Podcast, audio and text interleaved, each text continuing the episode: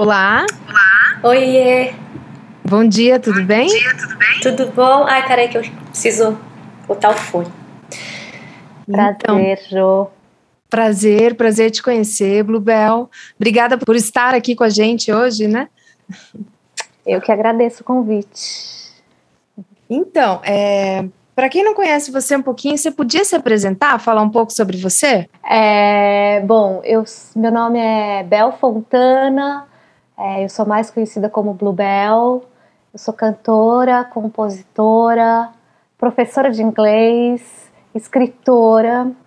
Agora vou lançar um livro é, e várias outras coisas, né? A gente, a gente é sempre muito, né? Sim, muitas coisas. É, como é que você começou a compor as tuas músicas? Eu comecei a tocar violão lá para os 13, 14. Meu irmão me ensinou alguns acordes. Com 15 anos eu fiz a primeira música. É... Eu comecei, na verdade, musicando uns sonetos do Fernando Pessoa e aí depois comecei a escrever as minhas próprias músicas. E no, no começo era tudo em inglês.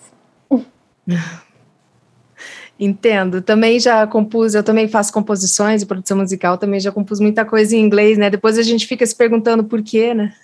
Por quê, né? Mas é porque é porque eu sempre gostei muito, né, de música americana, música anglo-saxônica, né? E acabei até fazendo uma carreira disso também, né? Eu acabei é, trabalhando com inglês depois, né? Hoje dou aulas, inclusive. é, então, e para mim foi, era uma coisa que eu baixava, né? Eu fazia o download em inglês das letras, assim. Então, é, e ainda faço, ainda componho, né? Esse disco que eu tô para lançar tem uma música em inglês. Isso, acho que tem, é, tem, tem, canções que pedem, assim, é, é, louco isso, né? Tem canções que pedem letras em português, outras que pedem a letra em inglês. Sim. E como que você faz as suas composições? Você cria letra ou faz no violão primeiro? Como é que você compõe? Geralmente vem a música primeiro, vem assim uma ideia de, né, um, um A, um B, um refrão, assim, ou geralmente vem um refrão, enfim, vem uma ideia, uma, uma primeira ideia de música, né, de, de harmonia e melodia, e aí depois eu encaixo a letra, assim. Às vezes vem tudo, tem, tem vezes que vem tudo junto, às vezes vem tudo junto. E algumas canções eu, eu, eu fiz um poema e depois musiquei, assim, mas é muito raro. Geralmente, é, geralmente a música vem antes. E quem são os teus parceiros musicais para fazer os teus arranjos? Cara, assim, geralmente. Você quer, você quer dizer os arranjos dos, que estão nos discos, né? É, e em shows também, né? Não sei se são as mesmas uhum. pessoas. São, é, são as pessoas que estão tocando comigo no momento. Agora, para esse disco, é, eu tenho um grande parceiro que é o Luca Raeli, que é um puta clarinetista e um super arranjador. É, ele faz arranjo para. Ele, ele, ele, vive disso, né? Faz arranjo até para Maria Bethânia, assim. E é um grande amigo e foi um cara que eu. Que já, me, já fez a direção do, do Diva a Mãe, fez a direção musical junto comigo, que é o meu, um álbum de 2013. E aí chamei ele para dirigir esse álbum, né? A gente eu falo que esse álbum ele não tem produtor, não tem é, a gente faz a direção musical, né? Porque a gente coloca lá uma banda incrível, que, são, que é o, o Luca, mais três meninos, né? O Igor Pimenta no baixo, o Danilo Penteado nas teclas e o Richard Ribeiro na bateria. E a direção é muito fácil, né? Quando, quando os músicos são excelentes e quando o clima é maravilhoso, é quase nada fazer direção musical, na verdade, né? Mas é, é um direcionamento mesmo só, né? Então, é, esses são meus parceiros do momento. Você já tem vários álbuns lançados, né? Eu tenho, eu tenho cinco álbuns de carreira, quatro autorais e um como intérprete, que é o Blueberry Black Tie.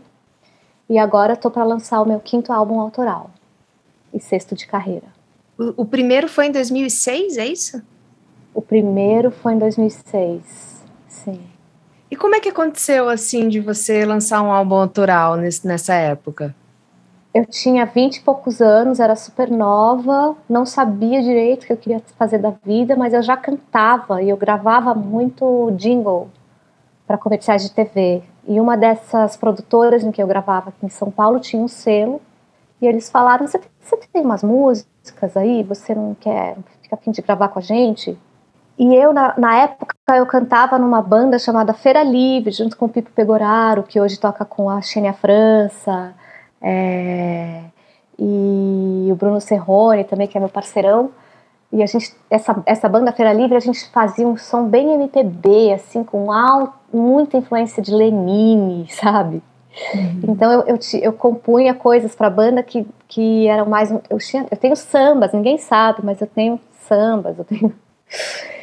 E aí, nessa época, eu tinha, eu compunha muito e eu tinha na gaveta um disco pronto, praticamente, de rock folk, assim, né? Ele é um disco meio. As composições do, do, do, do Slow Motion Ballet, que é esse meu primeiro disco de 2006, elas são mais pro folk, né?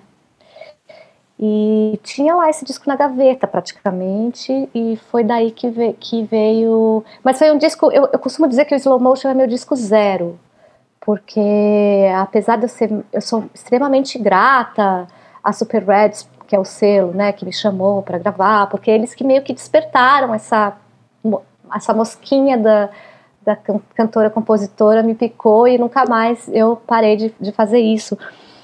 Mas foi um, de um jeito muito não legal, assim, porque eu gravei as músicas, voz e violão, no, no, no clique, né? E eles produziram um disco sem me chamar para participar dessa produção. Então, assim, é uma parceria em que eu entro com as composições e a interpretação, e eles fizeram a produção. E acho que foi muito porque eles queriam fazer um portfólio deles, assim, na verdade, e eu muito ingênua mas, mesmo assim, dito isso, não acho que ficou um disco. Ficou um bom disco, assim. Só uhum. que não era. Não é um disco meu, assim, sabe? Acho que o meu primeiro uhum. disco mesmo é o Eu Sou do Tempo em que a gente se telefonava de 2011. Que aí sim a gente. Eu, eu fiz a direção musical junto com o Maurício Tagliari. É, e aí sim eu faço tudo ali, né? Eu, já, eu começo fazendo é, os arranjos com os meninos, né, composições, fiz as pré, faço as pré-produções no meu home studio, depois vamos para vamos, vamos ensaiar, fazer os arranjos com a banda, e a gente grava, eu participo de tudo, mixagem, faço a capa do disco, faço penso no conceito, entendeu? Aí sim eu posso falar que o, que o Eu Sou do Tempo é meu primeiro disco. É, isso que eu ia te perguntar mesmo, né? Porque nós, como mulheres, né, como é que conquista essa autonomia artística, né? Porque é, é difícil, né? Muito difícil. Naquela época, eu com aquela idade, com aquela autoestima, eu, nossa, eu me submetia a muita coisa, assim, que hoje eu, eu penso e falo, caraca, né, como eu evoluí, como o mundo evoluiu também. É, foi todo um foi todo um caminho que, olha, eu posso te dizer que eu comecei a ficar confortável mesmo e, e parei de, e, e passei a ser respeitada mesmo pelos meus colegas homens a partir do Confissões de Camarim. Confissões de Camarim e, e, nesse disco assim que eu escolhi um time mesmo de pessoas que estão comigo de verdade, assim, sabe? Porque é muito difícil capitanear um navio só de homens, você sendo a mulher. E eu sou, eu, eu tenho um tipo que eu sou muito, sou muito moleca. Eu, eu, eu, eu, entro no, jogo da, da, coisa das brincadeiras, das piadas. E, e aí as pessoas, para perder o respeito comigo, é um dois, assim, sabe? Então eu sofri muito com isso, assim, é, tá sendo um aprendizado. Acho que agora tô, Agora eu consigo dizer que eu, eu sei escolher com quem eu vou trabalhar, mas demorou bastante. Sim, porque é, o meio musical, de produção musical, estúdio, até selo mesmo, é a predominância masculina nesses Masculino. ambientes, né? É. E daí quando a gente entra num lugar desse, eles dominam tudo, né? Até a nossa própria música, né?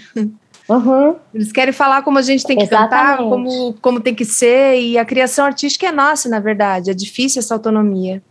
Mas acho que graças a Deus está tá mudando, né? Assim, a gente está com mais um olhar mais, mais afiado para esse tipo de coisa, assim. Acho que as próximas gerações de mulheres não vão sofrer tanto quanto a gente, assim. Acho que não, e tomara que, que não. Né? Mas isso é mérito nosso, né, também. A gente que conquistou esse lugar, ajudou a gente está nesse lugar hoje, né? Sim. E em relação aos shows, você tem feito é, lives durante essa pandemia? Como é que foi esse período para você? Ai, Agora está o período mais chato, eu acho. No começo, eu, eu sou uma pessoa, o que eles chamam de é, intro, introvertida. Eu sou uma pessoa, eu sou super introvertida. Então, quando começou a quarentena, eu silenciosamente, óbvio, né? Puta uhum. tragédia tal. Mas silenciosamente eu falei, yes, vou, vou ter tempo para ficar aqui em casa pirando nas minhas coisas e, e tudo bem, sabe? E de fato, no começo eu fiz bastante coisa, eu fiz muitos vídeos, eu fiz lives, é, inventei, né? Passei a fazer lives também de, com entrevistas, né? Porque eu tenho um lado também, eu tenho uma jornalistinha dentro de mim também, assim, eu adoro entrevistar. É, e então eu fiquei muito ativa assim no começo. Aí depois eu tive que passar por um período meio me dedicando a uma troca de casa que foi super puxado, assim, tive que vender, comprar outra e, e fazer reforma. E aí depois, quando eu cheguei, fiquei, vim para esse, esse apartamento, eu dei uma eu dei uma, sei lá, eu falei, vou tirar umas férias aí nunca mais sair delas, assim. Porque cansou um pouco também essa coisa, né, de fazer lives o tempo todo e de ter que também responder a uma exigência dos algoritmos e das redes sociais que é muito ingrata, né? Eu, come, eu tô com muito de, eu tô muito de bode. Hoje mesmo, agora no café da manhã, tava comentando, falando, é, eu vou fazer a camiseta. Foda-se o algoritmo, vamos viver. Ah, eu quero, eu quero, já, já né? vou encomendar um. então, agora, esse final da, da quarentena tá muito sofrido, assim, né? Porque acabou a pandemia, mas não acabou, não acabou a pandemia, né? Então, a gente tá num limbo agora que, que é difícil, né? E, lança, e tô lançando um disco no Instagram, né? O que, que é lançar um disco na pandemia? Lançar um disco no Instagram, né?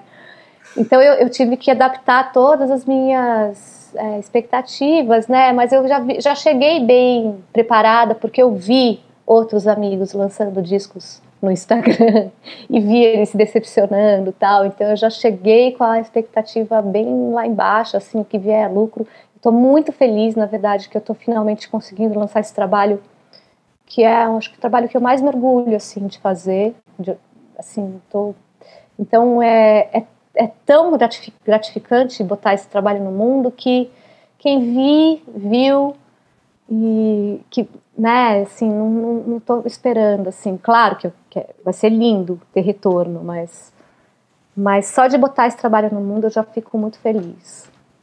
Esse trabalho ele foi produzido todo agora, durante o último ano? Não, ele foi produzido em 2019. A gente gravou em 2019, no final de 2019 e a gente estava para lançar em abril de 2020, era o combinado. Uhum. E aí aconteceu tudo e, e pararam, né? Assim, eu estava no final, a gente tinha acabado de gravar e não tinha nem começado a mixar. Então lá mais para o final de 2020 a gente voltou, né? A gente foi voltou, pra, foi para mix, mixou, masterizou.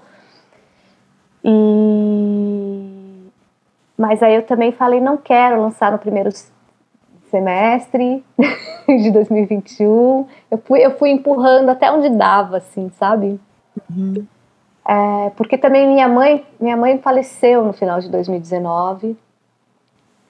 E eu também a, a quarentena foi também, mas também foi uma uma chance de eu, faz, de eu ter um luto também, sabe?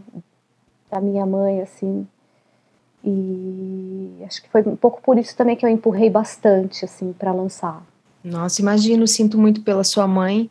E ainda veio a, a, quarentena na sequência disso, ainda você fez uma mudança, você falou, né? Muita coisa para administrar. É. E aí, no, nesse meio termo também, eu já no comecinho de 2020 eu já, já tinha começado a voltar a dar, dar aulas, né? Eu, eu, eu, fui professora de inglês antes de... Já, com, com 20 e poucos anos eu comecei a dar aula de inglês. É, e aí de, eu passei um grande período vivendo só de música depois. Eu fiquei, dei aula cinco anos e aí depois rolou a, a carreira musical e eu fui vivendo só de música.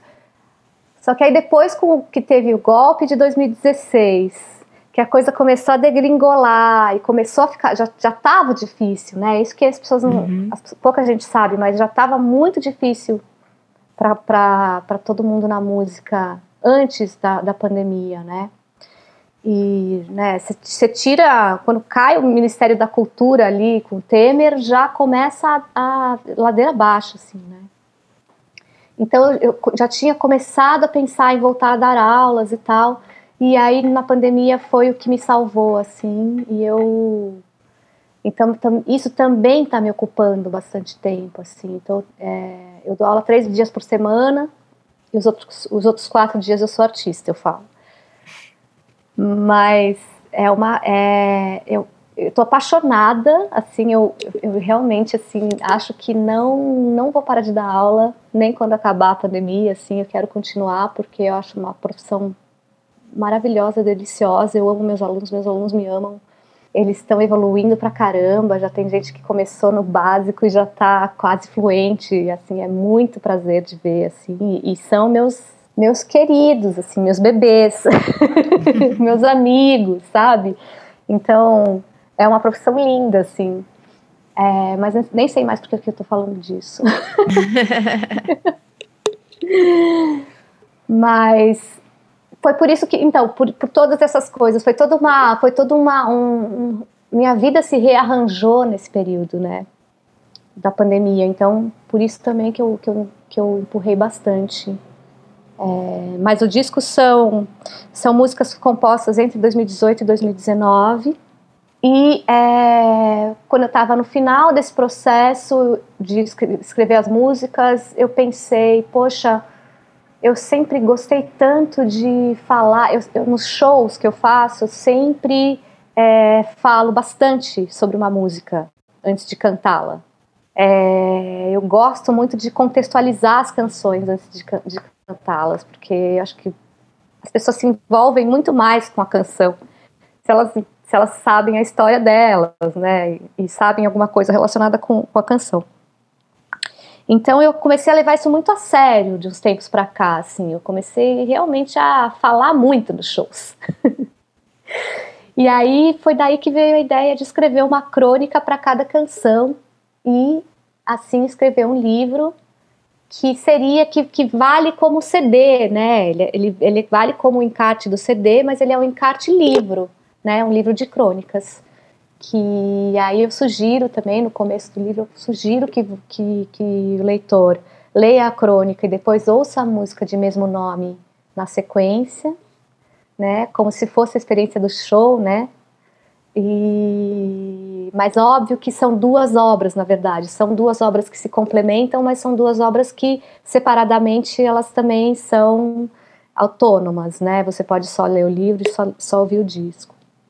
E quando que vai sair esse material? Vai sair agora, dia 7 de outubro. Ah, eu já, já lancei. É, eu já lancei um compacto é, no dia. Já está lançado, já tem um compacto com duas músicas do disco no Spotify. E dia 7 sai o, sai o álbum todo nas plataformas e começa a pré-venda do livro. Que ótimo. E você está é. lançando por algum selo independente? Como é que você está fazendo? Eu estou lançando pela YB. Ah, tá. Pela YB. Que na verdade eles fazem a distribuição, como é que funciona? É, eles cuidam dessa parte da, da distribuição, também dão ajuda. É, é, a mixagem foi lá, a mixagem e masterização foi lá com eles. E eles são muito parceiros meus, assim, né? Esse é o terceiro disco que eu lanço pela YB. Uhum. É, o Maurício e o, Luca, o próprio Luca Raeli, que, que é diretor musical, eles ficaram amigos, ficaram parceiros. A gente tem outros projetos musicais juntos que a gente quer fazer ainda. É, são meus amigos, né? Então, uhum. é, lançar pela YB é lançar de casa, assim. É, tô em casa. E os outros CD, é, álbuns que você lançou com a YB, você lançou mídia física? Lancei, sim, tinha o CD. Tanto de Ver a Mãe quanto Eu Sou do Tempo que a gente se, se telefonava. Porque agora mudou toda essa relação com as gravadoras também, né? Porque você não, não tem mais música para segurar na mão, né? Pois é, por isso que eu acho que o livro nessa hora vem, o livro vem muito uma hora perfeita assim, né? Porque ah, isso, né? Ele, ele, ele vale como segurar a música na mão, né? Porque tem ali as letras, tem as crônicas, as letras, tem um QR Code que leva para a sua plataforma preferida, né? E é assim que se ouve música hoje, né? Não adianta queimar CD se as pessoas compram um CD só por causa do encarte ou por causa da foto que vai tirar comigo porque comprou o CD depois do show, né? É muito desperdício de plástico, vamos combinar, né? Sim. E não tem mais nem onde reproduzir CD. Né? Exatamente. Né? Você compra o CD pelo encarte. Então, por que, que você está mandando a fábrica fazer aquilo, sabe? E, e jogando esse plástico no, no meio ambiente? Não faz sentido, né? Sim. e eu vi um. Você fez um bate-papo falando sobre bissexualidade com a Natália? Com a Natália Malo. Sim, Natália, querida. Me fala é... um pouquinho sobre essa conversa. Então, eu, eu, é, esse meu lado jornalistinha, uhum. que adora fazer entrevistas, é, eu fiz muitas lives de entrevista na, na quarentena, né? Eu comecei com lives em que eu entrevistava colegas e amigos e tal. E aí, quando começou a dar para ter mais de duas pessoas nas lives do Instagram, eu falei, ai, que legal, agora eu quero fazer com mais gente. Então eu criei o Homenagem com Bluebell, que são sempre dois convidados. E eu sempre coloco duas pessoas que têm a ver e tal. É, mas a, a, primeira leva dos homenagens eu fiz muito pensando nas pessoas que têm a ver. Então eu pensava nos convidados primeiro e depois via que tema que a gente ia, de que tema que a gente ia partir, né? Que a conversa ia partir. E aí, é, dessa vez, agora, para essa nova leva, eu, eu, resolvi fazer o contrário. Eu resolvi escolher os temas primeiro e pensar nos convidados a partir do tema.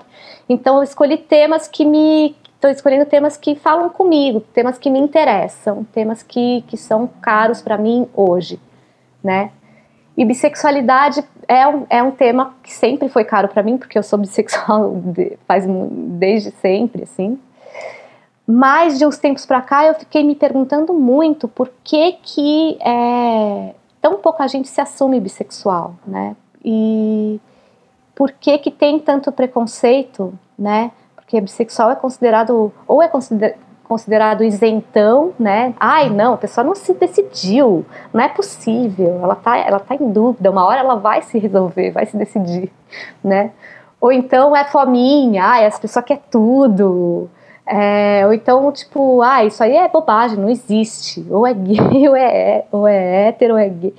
É, então, eu queria falar sobre isso, e aí a primeira pessoa que eu pensei foi a Natália Malo, porque ela é uma especialista, não só em, nesse tema, como outros relacionados a gênero e tal. E, e aí o Caê Vasconcelos, a Carola, teve a, a sacada também de, de, de indicar. Eu não conheci o Caê, conheci ele na live e, e foi muito lindo, assim, falar com eles. Eu, eu, eu entrei uma pessoa, saí outra, assim, foi muito legal. Você, você fez pelo teu Instagram mesmo? Fiz pelo Instagram, sim. Tá lá no meu IGTV. E você, eu vou assistir depois. E você é, continua fazendo essas lives? Sim, a, a meta agora é continuar. É, eu só não sei se essa quinta-feira eu vou fazer homenagem, porque domingo é meu aniversário. Aí eu tô ah. pensando em fazer uma live de aniversário, aí talvez até tocar as músicas do disco Voz e Violão, que aí que vai sair na outra semana, então fazer uma prévia também desse lançamento do disco, né? Uhum. Mas eu tenho vários temas que eu quero falar, que são temas que estão pululando, né? Tipo é, cannabis, né? Tratamentos com cannabis é um troço que me interessa muito. Que mais?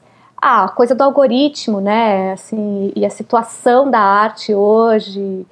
É, enfim, tem vários temas que vão ser abordados daqui a pouco.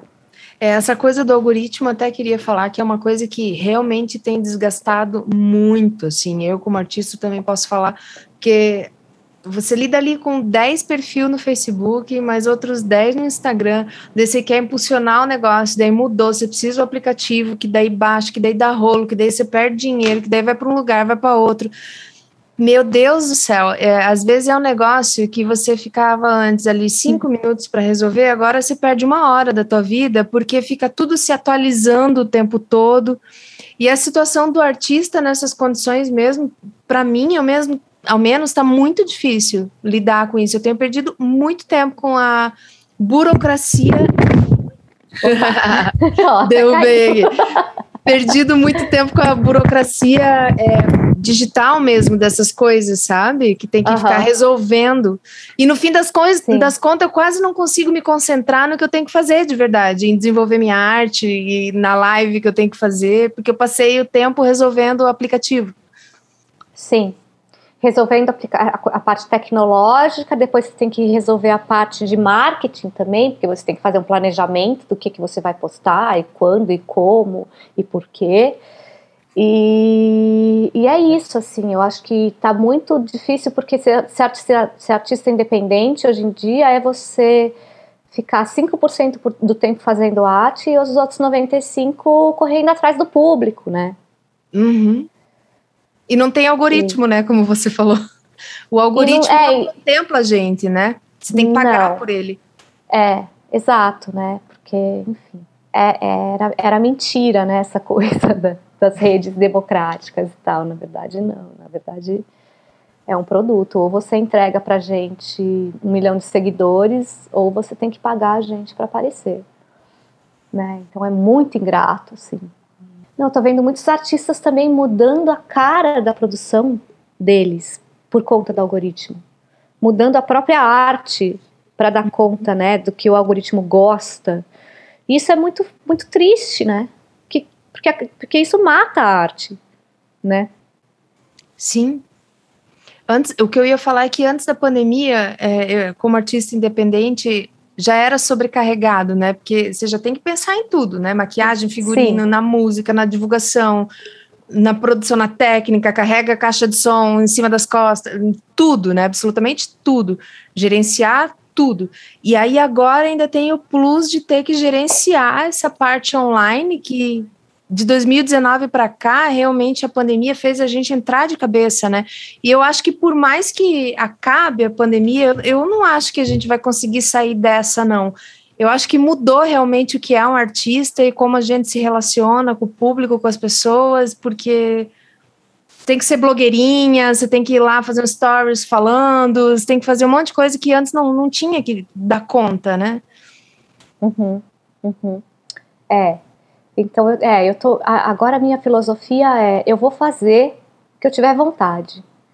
Então, assim, eu sou introvertida, eu não gosto de ficar na frente da câmera o tempo inteiro. Para mim, pesa. Mas eu tenho fases, eu tenho fases que, que eu gosto. Eu tenho, tem dias que eu falo, ah, hoje eu vou brincar de fazer, entendeu?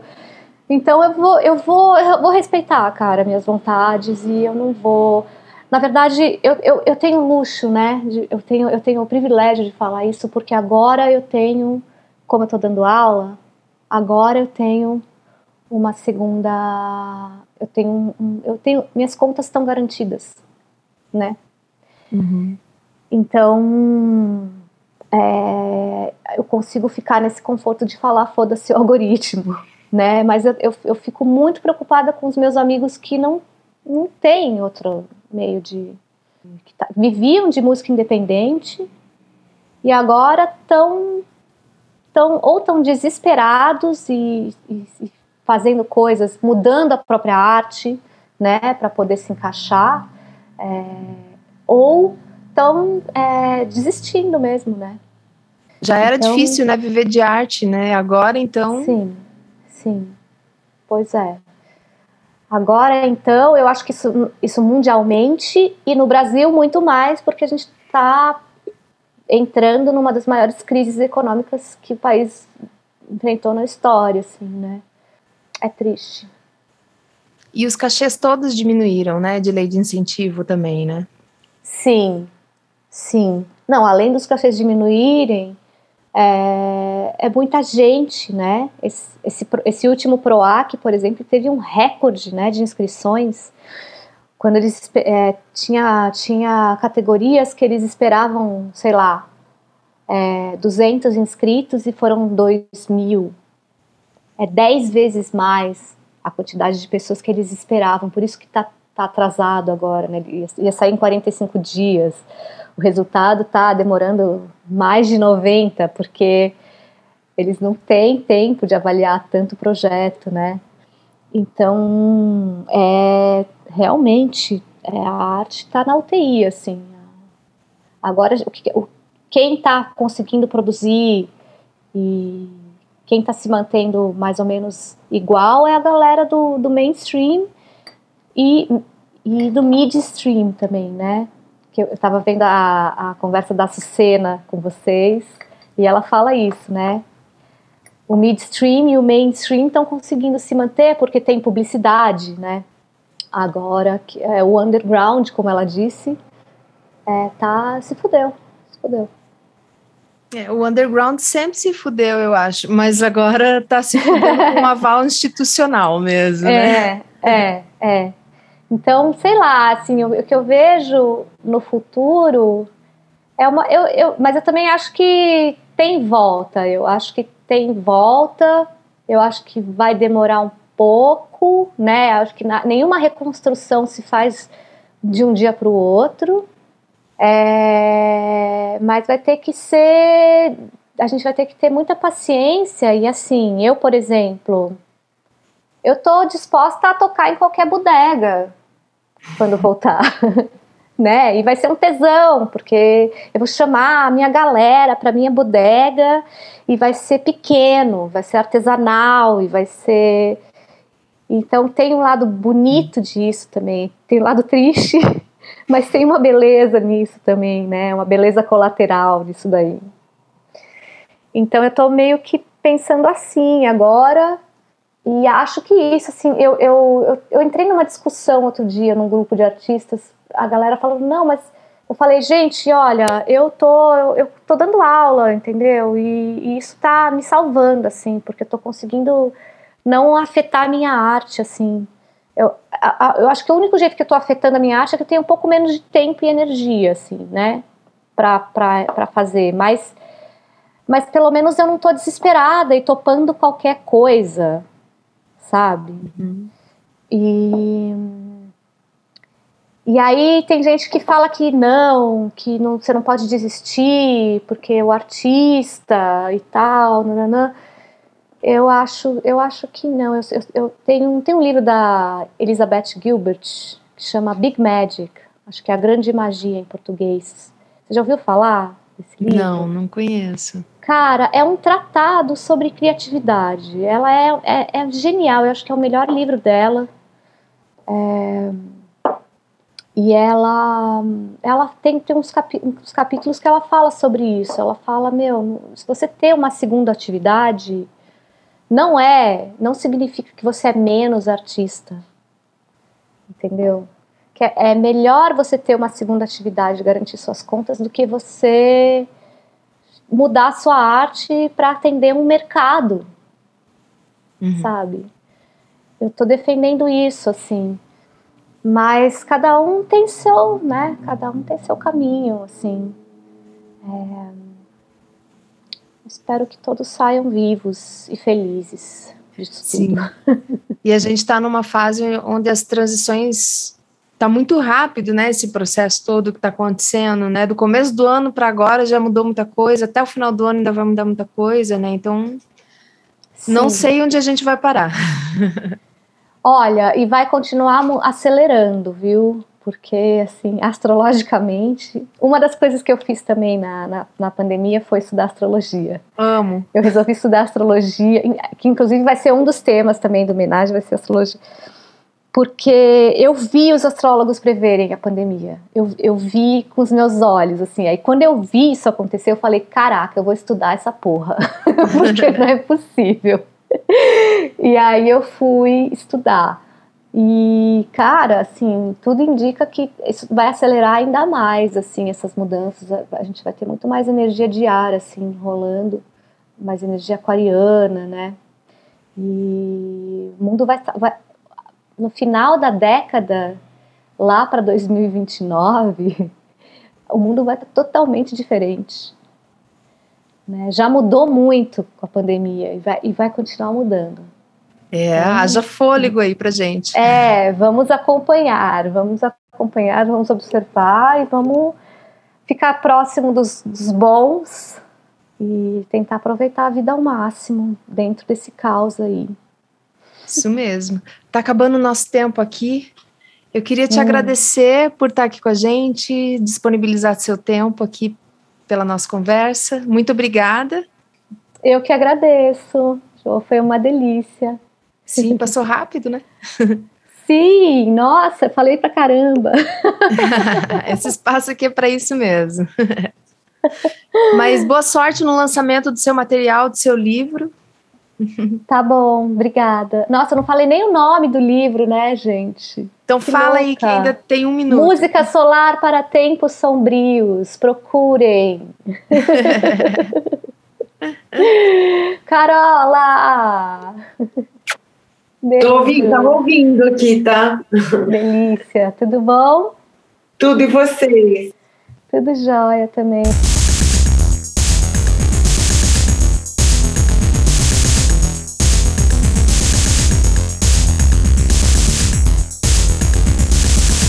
Live Profano.